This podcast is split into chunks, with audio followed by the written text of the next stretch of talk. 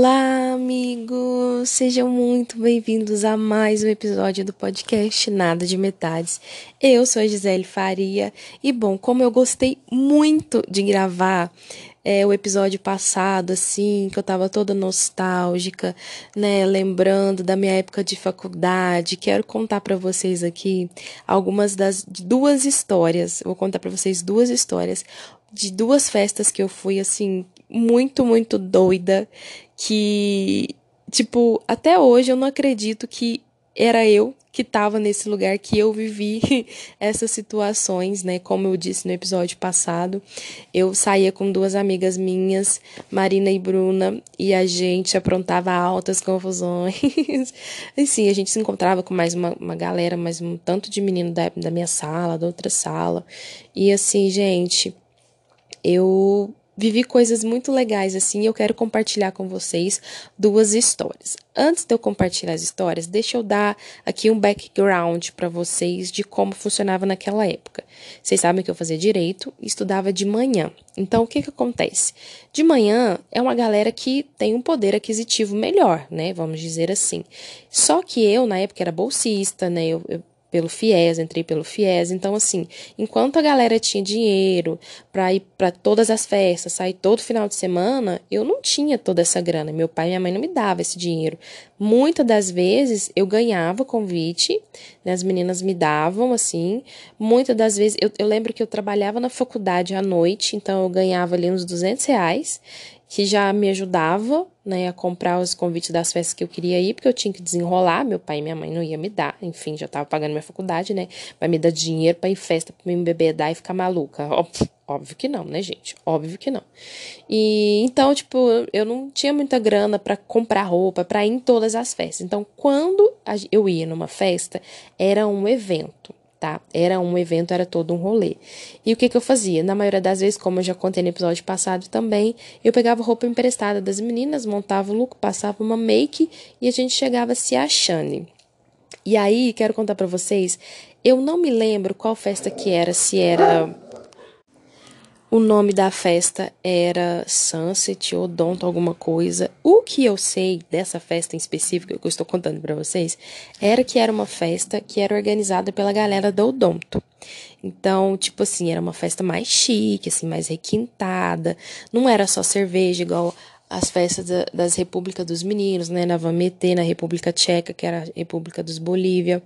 Era uma festa, tipo, eu me lembro que a gente tirou foto com espumante, tá, gente? Assim, tá? Pra vocês terem uma noção, tinha um espumante na festa universitária. Enfim, tinha bebida, tinha vodka, tinha cerveja, tudo open bar. Eu me lembro que essa festa foi mais cara que as outras. Então, tipo, tinha uma galera mais bonita, né? Que eles falavam mais selecionada, enfim. Mas eu era também do rolezão, tá? É, final de semana, sexta-feira, tava eu e Marina no bar, bebendo uma caixa de cervejas, nós duas, tô comendo kibe, tá? A gente também era do rolê do barzinho, mas também era, nós, dia a dia, a gente também arrumava, a gente era enjoada, né? E a gente pegava a Bruna e ia nós tudo, e a gente ia de táxi, gente.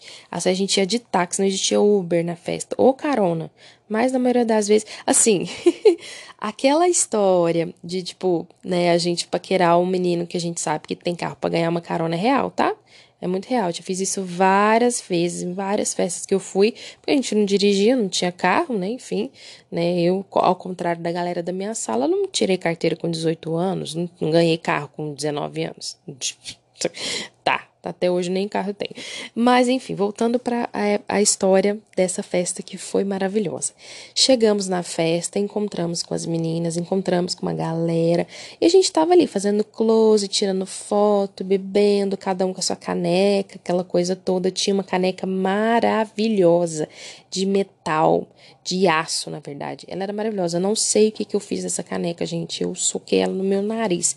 Ela era grossa, ela era boa, e era para durar a vida inteira. Não sei o que, eu fiz com essa caneca. Deve ter perdido, né? Mas enfim, estávamos lá dançando, bebendo, não sei o que. O que acontece? De repente, não mais que de repente, eu ganho uma pulseira. Ganho uma pulseira. Alguém coloca uma pulseira no meu braço. Eu, ok, né? Beleza, assim.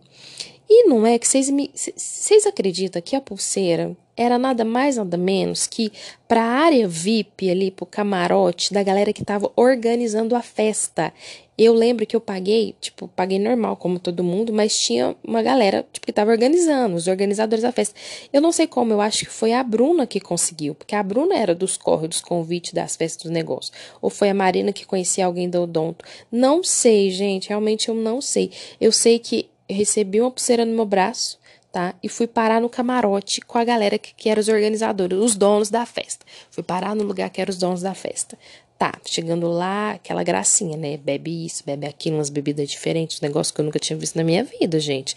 E bebe, bebe, bebe, bebe, sobe no banco e começa a dançar e a curtir, né? Subi no banco, comecei a dançar e curtir.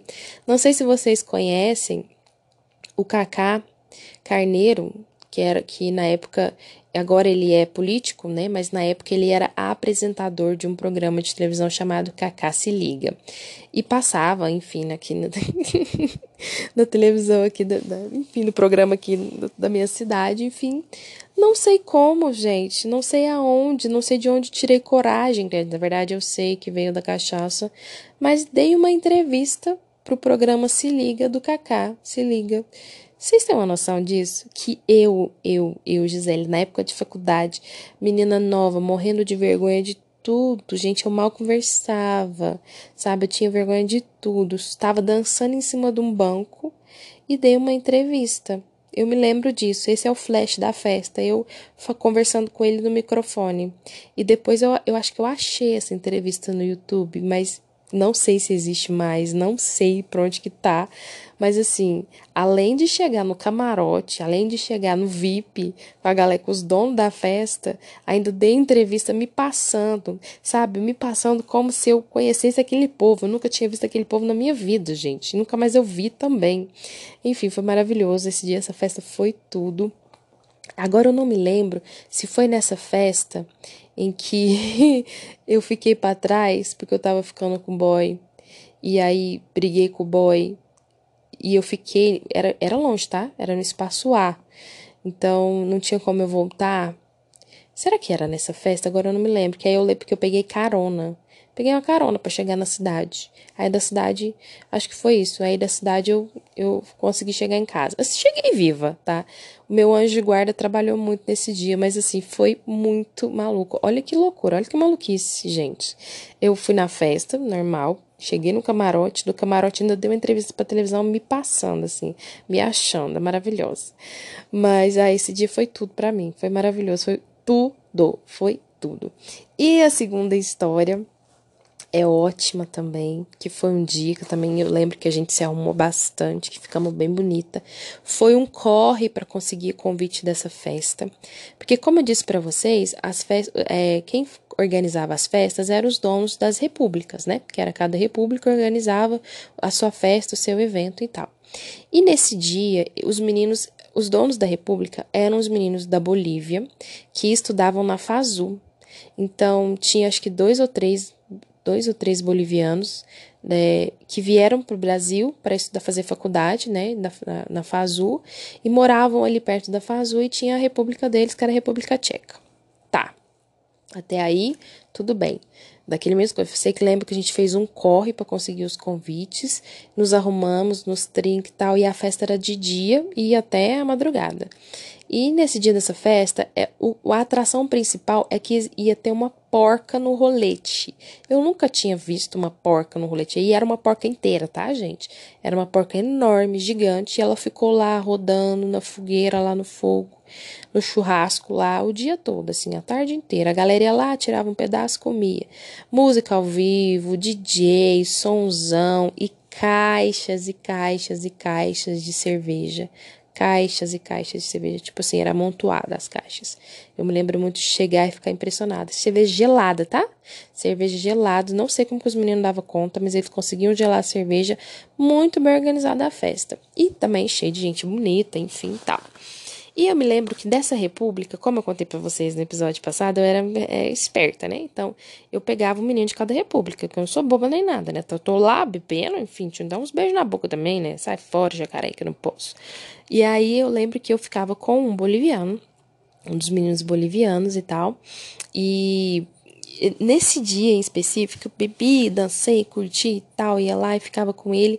Eu não me lembro se tinha um outro menino da outra república foi para lá e eu fiquei meio meio que fugindo assim dos dois, mas eu sei que no final eu acabei ficando com o meu Bolívia né? E foi tudo, assim, foi maravilhoso, foi incrível, ele é muito legal.